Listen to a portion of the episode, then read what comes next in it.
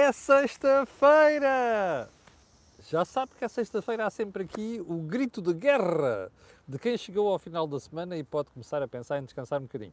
Sim, porque isto dá muito trabalho. Eu levanto muito cedo para fazer isto, além de me deitar muito tarde para ver as últimas notícias. Bom, edição da Cor do Dinheiro do dia 28 de julho do ano da graça 2023. Estamos quase a chegar à semana da Big Confusão em Lisboa, não é? Esperemos que corra tudo bem. Mas antes de irmos ao programa de hoje, enquanto Vossas Excelências deste lado me dizem se está tudo bem com o som, hoje tem que estar, porque eu tenho aqui o microfone de lapela, portanto não há aqui intervenção do vento, que estou a fazer isto na rua, como já percebeu. Mas digam-me só se está tudo bem, enquanto eu vou passar aqui um sonzinho para você ouvir, ok?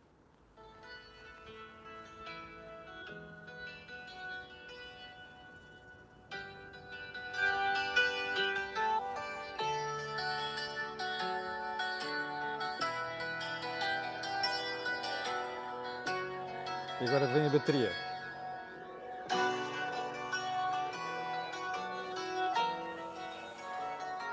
E o piano. Como já percebeu, está com o tema, tema, tema Eagles, perdão, com o, o tema Hotel California, assim é que é, e com a banda Eagles. Bom, eu ia dizer os mais velhos. Não são só os mais velhos, até os mais novos conhecem esta música. Brutal, é universal. Portanto, porquê é que eu trouxe esta música hoje? Bom, em dois dias perdemos duas pessoas fantásticas do mundo da música. Uma, Sinead O'Connor, e a segunda, ontem, um Randy Meissner. O Randy Meissner, que é um dos fundadores do, dos Eagles eh, e que nos deixou ontem esta música que acabei de passar aqui. Um, Sinead O'Connor, todos nós que éramos adolescentes nos anos 80 e mesmo 90 nos lembramos dela. Eu tive a felicidade de a ver num concerto no início da sua carreira. Quer dizer, no início, não era bem no início, e pelos anos 90, em 1990, para ser mais exato, em Dublin, no Point Theatre. Fiquei fascinado com a prestação dela em público. Nos últimos anos caiu, tinha problemas, como toda a gente sabe, que se agravaram com a morte do filho e deixou-nos antes de ontem. Ontem foi Randy Meissner, o mundo da música está claramente mais. e a música é uma coisa que nos faz muita falta, está claramente mais pobre. Bom, Antes de irmos ao programa de hoje, o disclosure de sempre, este canal tem uma parceria com a Prozis, o que significa que também tem com outras marcas, mas o principal realmente é a Prozis, mas uh, o que significa que quando você vai ao site fazer compras, antes de sair para o check, antes do checkout, vai ali a um diz cupom promocional, escreve Camilo, sai de lá com um desconto de 10%. Mas, como estamos no verão, temos aqui ofertas especiais que eu tenho vindo a divulgar no Instagram, da cor do dinheiro, que quer dizer que você pode somar aqueles descontos que chegam, nos casos a 50% a estes 10% que falei agora. Bom, agora sim, without further ado, vamos lá para hum, o programa de hoje e para lhe dizer o seguinte. Ontem, uh, o Instituto de Estatísticas em Espanha revelou os dados do desemprego. E então o desemprego está ao nível mais baixo de 15 anos. E, e, foi logo um fartote, ah, estão a ver, a boa governação socialista e tal. Eu só quero recordar que 40% destes empregos foram criados no Estado. Capixa? Uh, estava a ver os jornais espanhóis de hoje de manhã, então o Cinco Dias, que é um freteiro do, do grupo do El País, freteiro do PSOS, diz assim: 9 mil empregos por dia não podem ser mal, maus, pois não? Pois não, quer dizer, a menos que seja para o contribuinte, pois tem que pagar aquela marmelada de impostos para poder ter uh, para, poder, uh, para poder sustentar esta coisa. Bom, segundo ponto, ainda em Espanha, o déficit do sistema de pensões. Sabe quanto é que é o déficit do sistema de pensões em Espanha? Antes de transferências do Estado, do orçamento, via impostos, uma coisa parecida do que acontece com Portugal. Sabe, ou, ou seja, o sistema de pensões devia ser autossuficiente, não é? Em Portugal, em Espanha, em todo lado. Ou seja, as contribuições deviam ser suficientes para pagar quem está fora ou por via de repartição, como nós temos, ou por via da capitalização, ou os sistemas mistos, se você quiser. Mas o déficit em Espanha é de 50 mil milhões de euros. Você dirá, está bem, mas qual é o peso disso no PIB? 4%. Percebe? 4%. Foi isto que o senhor Sanchez conseguiu. Uh, eu acho que os espanhóis estão como os portugueses, in denial, ou seja, em negação, para fazer aquela rábula do laurodérmio do, do, do Herman Gé. 4%. Sabe o que isto quer dizer? Bom, em Portugal vai, vai pelo mesmo caminho. Bem, então vamos lá deixar a Espanha e vamos para Portugal. Então soube hoje de manhã, eu não sabia disto, que o, o, pelo jornal Eco, que o, que o governo português colocou quatro adidos em países estrangeiros para uh, tentar atrair uh, mão de obra, talento, não é mão de obra, é talento. Então quais são estes países? Timor-Leste, Marrocos, Cabo Verde e Índia.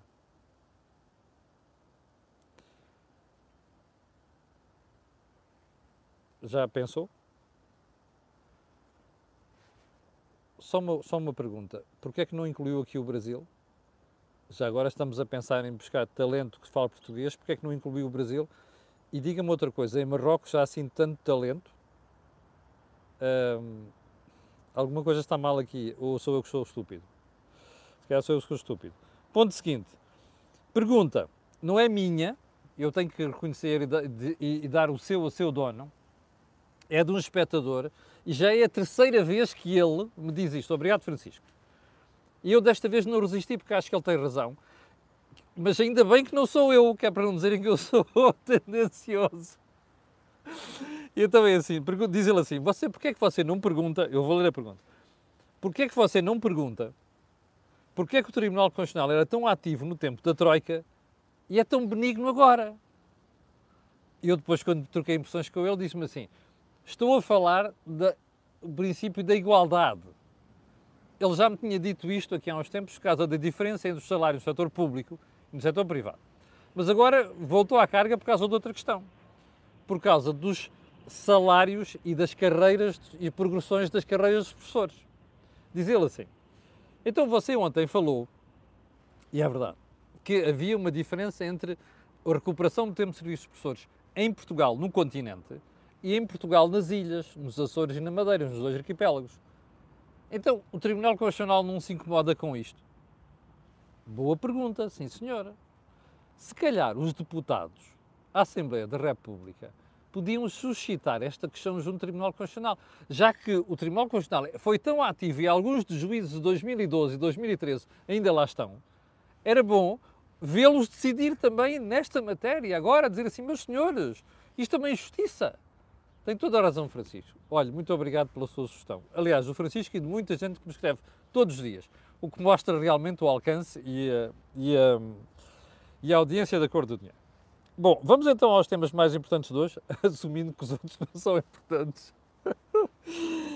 e vamos fazer uma pergunta. Você lembra-se que aqui há umas duas semanas, duas semanas e meia, houve uma história interessante aqui divulgada na imprensa sobre um diretor-geral da DGEG, Direção-Geral Direção da Energia e Geologia, que fez um crowdfunding porque não tinha carros no seu serviço. E o último carro tinha sido fornecido, salvo erro, em 1999. Lembra-se disso? Este senhor, eh, eu agora não tenho aqui o nome, cá está. João Bernardo, que é o diretor-geral, soubemos ontem pelo meu jornal, pelo Jornal de Negócios, que foi afastado ou melhor, vai ser afastado do cargo. O ministro Duarte Cordeiro uh, tomou a decisão de afastar uh, João Bernardo e vai nomear um, um, tal de Jerónimo Cunha. E isto vigora a partir de setembro de 93, perdão, 93, 2023, que é já. Portanto, confirma-se aquela tese de que o Partido Socialista convive muito mal com a crítica. E se você quiser, uh, conhece, aquela, conhece aquela expressão do, do falecido Jorge Coelho, porque eu tinha, aliás, um grande, uma grande admiração e amizade, uh, que era quem se mete com o PS leva. Está a ver essa, essa, essa, essa máxima? Eu acho impressionante. É como é que em Portugal a malta que passa a vida a fazer fretes ao governo e a criticar tudo e mais alguma coisa não tem coragem de criticar isto é, é prova de que o PS convive mal com a crítica, capixa? Bom, uh, ponto seguinte.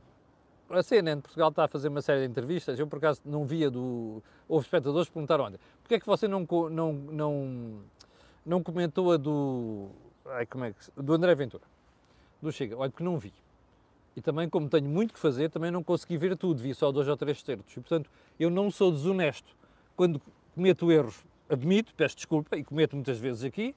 Ah, ontem, por exemplo, andei a dizer que aquele artigo sobre a história do Capitão Ferreira era da, da hum, sábado, não é, é da visão, e peço desculpa à malta da visão por isso, e portanto, eu procuro ser honesto aqui, não vi, e portanto, quando não vejo, não comento. Okay? E o pouco certo que vi da entrevista de André Ventura, não dá para fazer comentários. E, mas também, como eu frequentemente falo aqui de André Ventura, julgo que não vem daí mal nenhum. Mas ontem foi a vez de Paulo Raimundo, o novel secretário de Estado, perdão, secretário de Estado, secretário-geral do Partido Comunista Português, que está no cargo há oito meses. Primeiro elogio.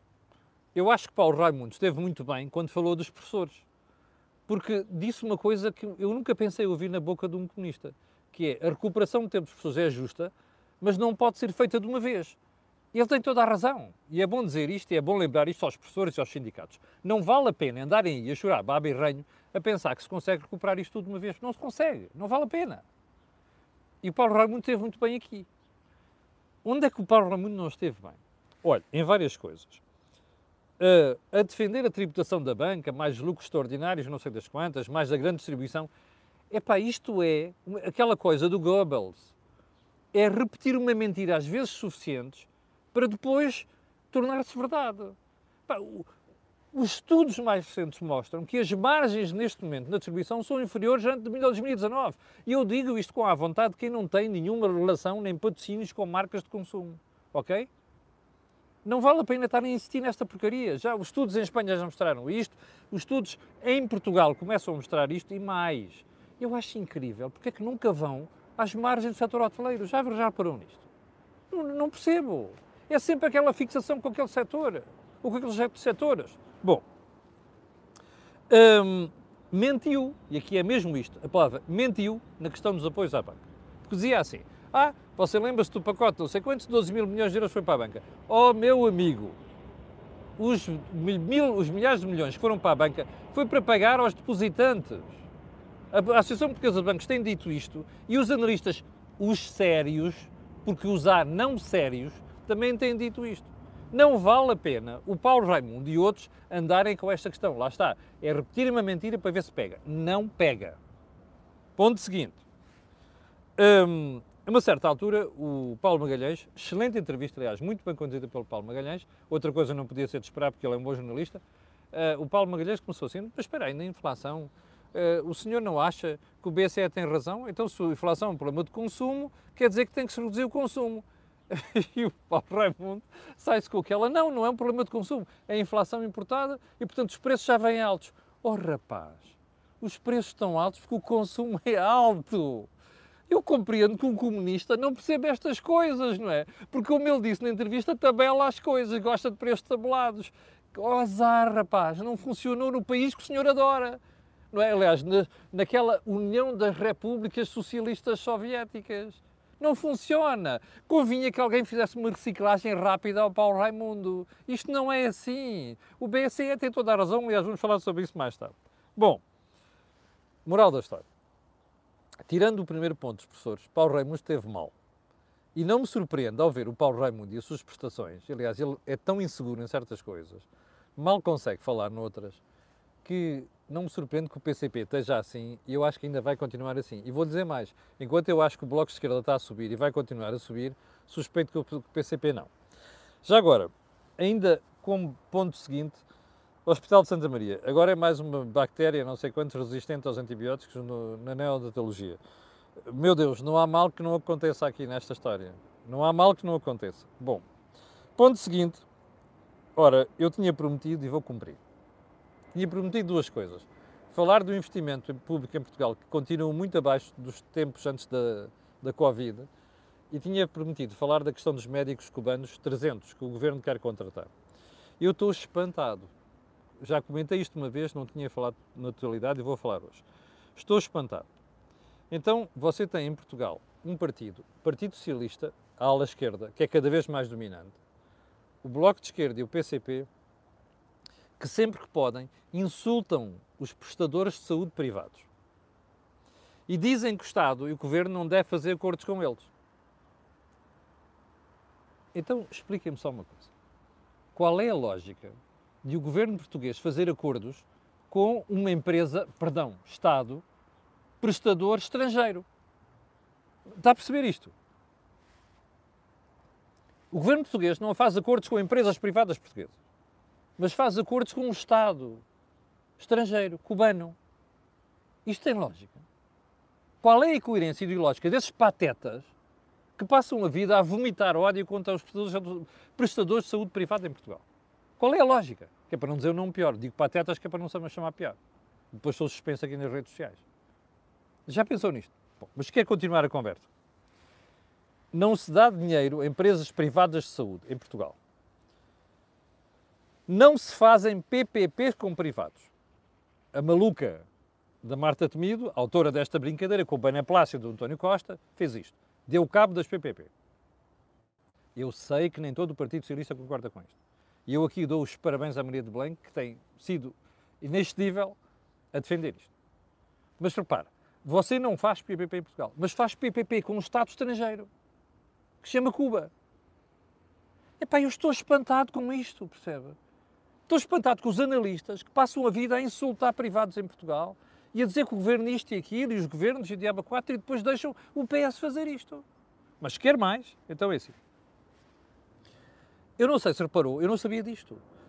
Antes de ontem, uma deputada do Iniciativa Liberal, não sei quem é que foi, uh, o avião acaba de borregar agora, à aterragem, por menor. Mas a deputada da Iniciativa Liberal dizia no Parlamento coisas que eu nunca, não, nunca pensei que fossem admissíveis. Então os médicos, quando vêm para cá, são obrigados a declarar, os, para já não se podem relacionar com pessoas que não estão diretamente relacionadas com a sua atividade relacionamentos amorosos têm que ser comunicados em instâncias superiores. É para o que é isto? O que é isto? Epá, nem a ditadura portuguesa, no seu pior, fazia isto.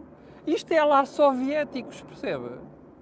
Isto é um Estado ditatorial. E o governo português pactua com esta marmelada.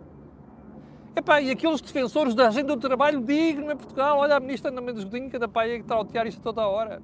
Mais os gajos de esquerda, os tipos do Bloco de Esquerda, os tipos do PCP, os tipos do PS não abrem a boca sobre isto. Mas o que é isto? Mas que, que negócio é este entre o Estado português e um Estado cubano?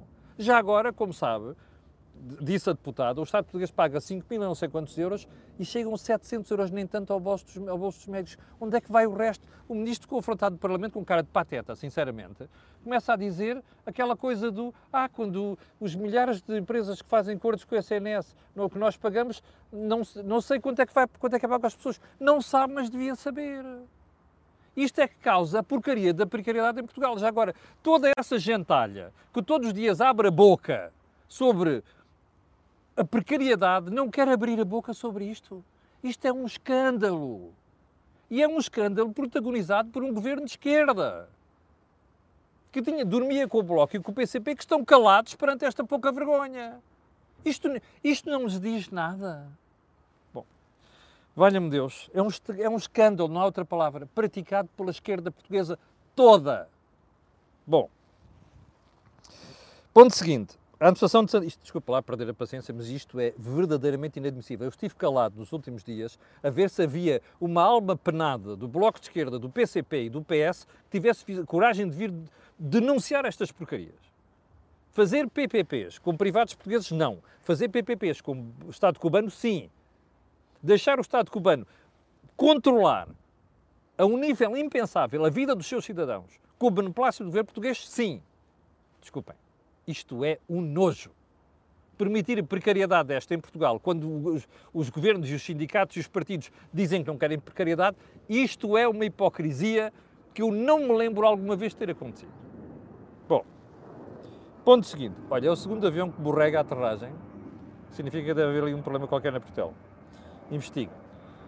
Hum, a administração do Hospital de Santa Maria decidiu que os obstetras, aquele departamento de obstetrícia, vão mesmo prestar serviço no Hospital de São Francisco Xavier. Sabe qual é a minha reação? Ah, e tal, isto era para ser o quê? Era para ser voluntário. Não, não pode ser voluntário. Não há voluntarices nestas coisas. Aquele departamento não está bem, vai para obras. É verdade, foi para obras mais mais, mais tarde tem problemas como no seu Ordem dos Médicos, aquilo tem de ser feito. E quem, não, quem lá está tem que ir prestar de serviço para outro sítio. É assim que se faz. A gestão não é democracia. Há um limite a partir do qual as pessoas dão a sua opinião e tomam decisões. Portanto, parabéns à Ana Paula Martins à anotação do Hospital de Santa Maria. Ponto seguinte, como sabe, esta conversa toda sobre reformular o decreto dos professores em 24 horas. Falámos disto aqui, afinal soube-se que o Governo já em 24 horas já tinha preparado uma, uma revisão do, do, diploma sobre as progressões das carreiras. Já há várias perguntas a fazer sobre isto, mas espera aí. Então, em 24 horas é muito pouco tempo. Quer dizer que não foi preciso uma análise fantástica sobre isto. Quer dizer que o Governo já tinha previsto esta possibilidade. Quer dizer que o que havia para fazer era óbvio então, se era óbvio, se era fácil fazer, porque é que não fez antes? Só uma pergunta. Então, isto foi tudo cozinhado entre o Presidente da República e o Primeiro-Ministro? Parece que sim. Aliás, o Jornal Expresso de hoje diz que foi numa escala do Dubai, não sei quantos, que António Costa e o, o Presidente da República falaram para alterações. O problema disto tudo, parece que o Governo diz que não fecha já o dossiê, mas não fixa um calendário. Serve para quê? Um, isto é a mesma coisa assim. Vamos fazer. Quando? Não sei. Portanto, fiquei aberto. Só uma pergunta. O senhor Presidente da República vai engolir isto? Se calhar vai engolir, engole tudo e mais alguma coisa daquele Primeiro-Ministro. Já agora só uma coisa. Onde é que está a oposição nesta matéria? Está tudo distraído. PSD, depois daquela vergonhosa posição da Iniciativa Liberal, querem manter a disparate sobre esta matéria. Isto é uma coisa séria. Carreiras de professores, isto é uma coisa séria. Uh, só uma coisa para os professores. Epá, não vale a pena continuarem com a treta de que é possível recuperar tudo mais, mais um par de botas de um momento para outro. Não é. Ok? Não é. Ponto. Bem, vamos seguir para bingo. Hum, se isto é um Estado transparente e democrático, explique-me só porque é que o Governo ainda não divulgou as conclusões da reformulação. Sabe porquê? Eu digo-lhe porquê é que as mexidas são mínimas e sabe que, que a contestação vai continuar. E já agora um conselho à malta que protesta. Protestem, mas com razão. E se querem ganhar mesmo razão e querem ganhar o coração dos portugueses, façam uma coisa. Associem isto à necessidade de fazer uma reforma da educação. E ainda sobre esta matéria, há uma coisa que lhe vou dizer. O próximo ano letivo vai correr mal. E vai começar mal, tal como começou e como que terminou o anterior eu acho que o governo e os sindicatos estão-se a marimbar para isto. Porque, sabe porquê? Porque não lhes dói a eles, lhes dói é aos filhos das pessoas que neste tempo têm os miúdos nas escolas. Que é uma vergonha e é um escândalo, é. Bem, uh, ainda nesta matéria, outra vez, o reminder de um espectador. Desta vez foi a Amélia, a quem eu quero agradecer. Diz assim a Amélia: Ó oh Camilo, você falou do assunto. Deixa-me lá ir aqui ao, há um mail. Você falou do assunto uh, que o Presidente da República tinha vetado. Então, mas você não se recorda, em 2019, quando nós falámos aqui no Acordo do Dinheiro, na altura, quando a oposição se juntou para votar a recuperação do tempo de serviços professores e António Costa ameaçou que se demitia. E diz aqui a Amélia, então o Presidente da República encolheu-se naquela altura, porquê é que não se encolheu agora? Pois é, Amélia, sabe porquê? O Presidente da República acorronou-se na altura porque soube, e o PSD também, porque sabia que a maioria do pessoal ia dar razão a António Costa. E o Presidente da República agora, como sabe que o Governo está à rasca, já os tem no sítio, quer dizer, tem, isto não é meter-los no sítio, é vir chatear o Governo. Tem toda a razão, Amélia. É só para a malta vir a hipocrisia que estas coisas são. Bem, uh, eu queria ir para, para, para, para o BCE, mas se calhar vou deixar isto para. Como sabe, o BCE subiu ontem as taxas de juros, não foi surpresa nenhuma. O FED já tinha subido no dia anterior, no, mês, no dia anterior, sim, perdão. E uh, ontem a novidade é que o, a senhora Lagarde disse que na próxima reunião em setembro há uma certeza que ela tem. Não vai baixar as taxas. Isto é um bom sinal? É. Quer dizer que também não diz que vai subir. Mas aquela ideia de podermos estar aproximados do patamar faz sentido, ganha peso. Um, eu, eu, eu ainda de voltar a isto, explicar-lhe porque é que ainda podemos mesmo ter mais subidas. Vou deixar isso para a semana. E porquê é que vou deixar para a semana? Porque ontem ouvi o, o Presidente do Sindicato de Dependentes Médicos, um, Roque da Cunha, acho que assim que se chama, muito chateado porque o Governo fez uma proposta de aumento de 1,6% aos médicos. Eu também acho que é uma que isso. Porque ele dizia assim, ah, nos últimos 10 anos os médicos perderam 10% do poder de compra. É verdade. Mas eu tenho uma pergunta para o Roque da Cunha. Ele acha que consegue mesmo recuperar tudo de um dia para o outro? Não pode ser. Eu acho que é aqui que os sindicatos perdem a razão.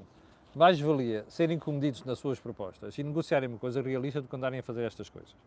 Eu não queria terminar a conversa de hoje sem um tweet de me apercebi há dois dias, mas pensei que fosse falso. Mas não é.